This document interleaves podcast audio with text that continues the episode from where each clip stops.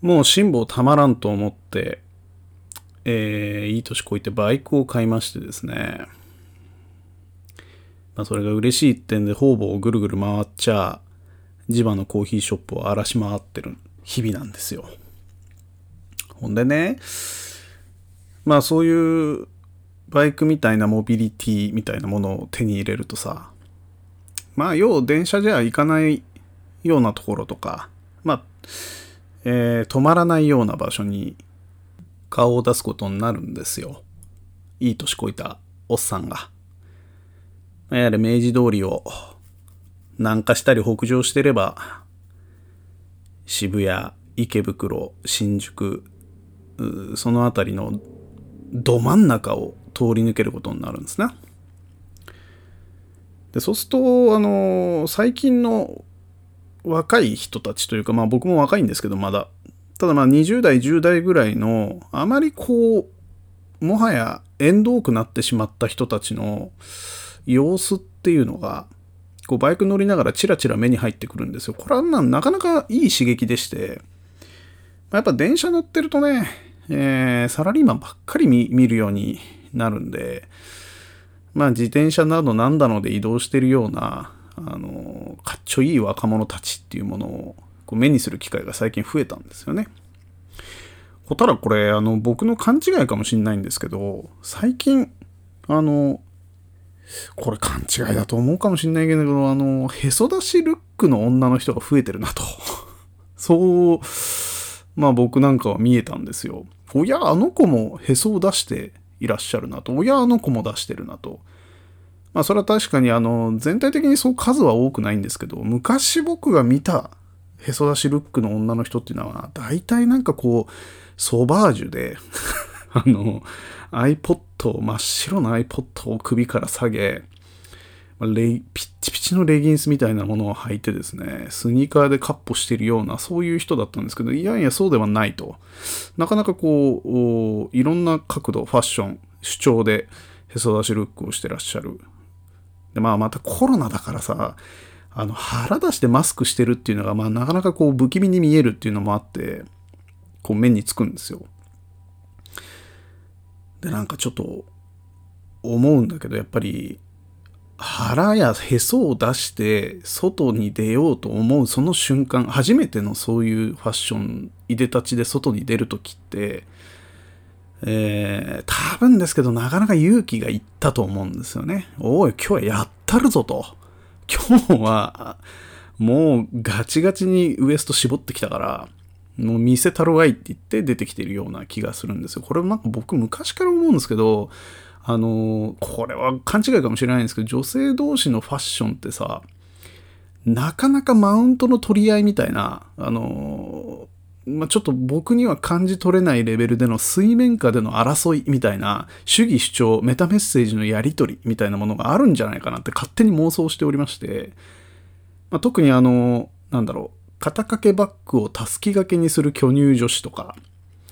それからあの、ニットでノースリーブでピタッとした服を着ているやつとかってなかなか戦闘能力高いなと思ってて、主張強いなみたいな。で、なんか、やっぱりそういう女性集団みたいなものが、まあ三者三様でいろんな格好をしながら、なんて言うんだろうな、各自主張を、なんか、俺の見えないところでやり取りしてるんじゃないかとか思ってみると、まあ、なかなか香ばしい景色だったりするんですよ。でいいなと思ってるんですよ。別になんか、こう、心底、楽しそうだなとすら思ってるんですよ。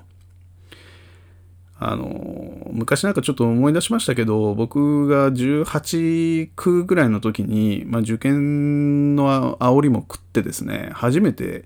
あの、痔になりまして、で、痔の手術を受けなきゃいけないなんていうその日にね、まあ19歳だったかななんか僕は初めて、痔のな、なんでそう思ったかわかんないけど、痔の手術を受けるということは、俺はこれ大人にならねばならないっていうふうに思ってですね。で、僕の中の大人っていうもののステレオタイプなイメージは、あの、純喫茶でどれぐらい余裕をこけるかみたいなところにあったんですよ、当時は。入ったこともなかったんですよ、純喫茶なんて。いや、それこそ20年前ぐらいの話ですから、スターバックスとかもそんなにまだ一般化していない時に、いわゆる純喫茶の中に入って一人でブラックコーヒーを頼み、えー、ゆるりとした時間を過ごすなんていうことを余裕を持ってやる戦いみたいなことを、えー、やってこなせるのが大人なんだと勝手に思ってて。で、僕は痔の手術の直前に純喫茶に行き、で、さもな、こなれているかのような態度でコーヒーを頼み、しかし、まあ苦すぎるなもんで、えー、大量に砂糖を入れて、飲み干した後にコップの底に砂糖が大量に残っていたことを発見して大変恥じらいを感じたみたいな、まあそういう思い出があるんですよ。でもあれも、なんか僕の中ではですね、なんていうか、他に入っていた客とのメッセージのやり取りみたいなことを勝手にやってたんですよ。俺はもう堂々とした大人なんだぞと。どうやと。で、そういう、なんて言ったらいいんだろう。あと、あの、20代過ぎてからは、バーとかですね。お酒を飲むバーっていう場所に堂々と入って、堂々と注文ができるっていうことについて、マウンティングをするみたいな。まあ、そういう、まあ、なんて言ったらいいですかね。まあ、へそ出しルックから随分遠いとこに来ちゃいましたけど、まあ、なんかこう、いかに余裕を見せつけるかという戦いをするっていう形でつながるコミュニティっていうのがあるんじゃないかなと、僕の中で思っておりまして、まあ、今日はね、戦闘的コミュニティについてという話で、なんか、戦いっていいなみたいな話を していきたいと思ってございます。えー、毎週金土日初、そろそろやめたいラジオの方、ぜひお聴きください。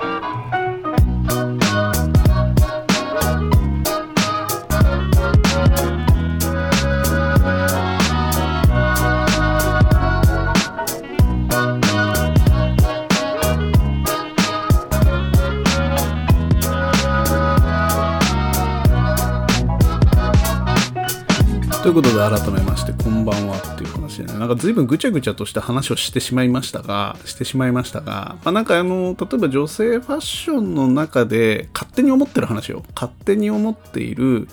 なんか主義主張のぶつかり合いと、ん、マウンティングの試合みたいなものとかあとそのバーに入った時にどっちが余裕なのかみたいな。どっちが余裕のある大人なのかみたいなことをえー、取り合う戦いとか、なんかそういう、そんなのないよって言われたら、あの、すいませんでしたっていう話なんですけど、まあ、僕の中ではなんかそういう妄想があって、で、まあなんかゲームとかと同じでさ、切った貼ったどっちが勝ったか負けたかとかそういうのを取り交わすコミュニティってなんかすごくいいなというふうに思ってるんですよ。要は頼もうって言って初心者が入ってきてなんか場を荒らすけど上級者がそれをたしなめしかし意外や意外、えー、初心者もなかなかやるもんですなみたいな感じのそういうことでつながっていくコミュニティっていうのはまあそれなりに健全だし、とてもいいなと思ってるんですよ。っていうか、絆としても強固になるな、みたいな気持ちがあるんですね。まあ、昨今のあのネットゲームとかも、まあ、似たようなもんだと思うんですよ。切った貼ったやるけど、えー、時には揉めるし衝突もするけど、案外みんな仲がいいし、連帯感がある、みたいな。なんかそういうことっていうのが、うん36超えた、えー、だんだんとじじいになっていく僕からするとですね、なんか少なくなってきてるような気がするんですよ。なんか愛情とか寛容によって成り立つコミュニティみたいな、いや、健全なんですよ、それも。それもすごく健全なんですけど、まあ、そういう場所に肩からどっぷり浸かるようになってしまっている感覚もあって、で、やっぱり若者たちとかともっと激しく関わるには、そういう戦闘的なコミュニケーションをするような、えー、形っていうものをなんかもっと気軽にやったりとか、うん、なんかそういう荒っぽいコミュニケーションみたいなものを、まあ、逆に絆のように感じるようなそういう連帯っていうものを最近はちょっとね都度に求めるようになってきてたりするんですよね。だからなんかバイクとかも実はそうでさまあ、あの、すごく仲のいいバイクのおっちゃん連合みたいなもの、それはそれで全然いいんだけど、まあ一方で、その、どっちがバイク好きなんだみたいな。とか、どっちが旅好きなんだみたいなこととかをなんかギュッて主張し合うような、そういう緊張関係とか、でもそれで、あいつは偽物だよとか本物だよみたいな心眼判定をしながらも、実際のとこに似たようなコミュニティですよねっていうのを形成していく、あの感じとかっていうのを、にちょっと飢えている感じがね、最近はしてたりするんですよ。ラジオトークとかもだから僕は良くないですよね。すごいそういう戦いから非常に遠いところで、なんか牧歌的にポワポワやっているとかっていうのだと、うん、コミュニティは作りづらいんじゃないかな、みたいなことを、まあ、ちょこっと思ってたりするけど、やっぱりね、疲れちゃってるからさ、どんどん戦う意欲みたいなものが低下してきて、まあ、非常によろしくないなというふうに思ってございますよ。だからまあなんかね、ちょっとやっぱり音声配信においても、もうちょっと戦闘的な体制で なんかもう、ひろゆきと戦うぞぐらいの気持ちで やってった方が、まあそれなりにドラマティックで楽しくて、まあ案外健全なコミュニティになったりするんじゃないかなというふうに思った今日この頃でございますと。またちょっと、まあ、最近は疲れもひどいんで、明日撮っていきたいと思いますんで、ぜひぜひよろしくお願いします。じゃあまた。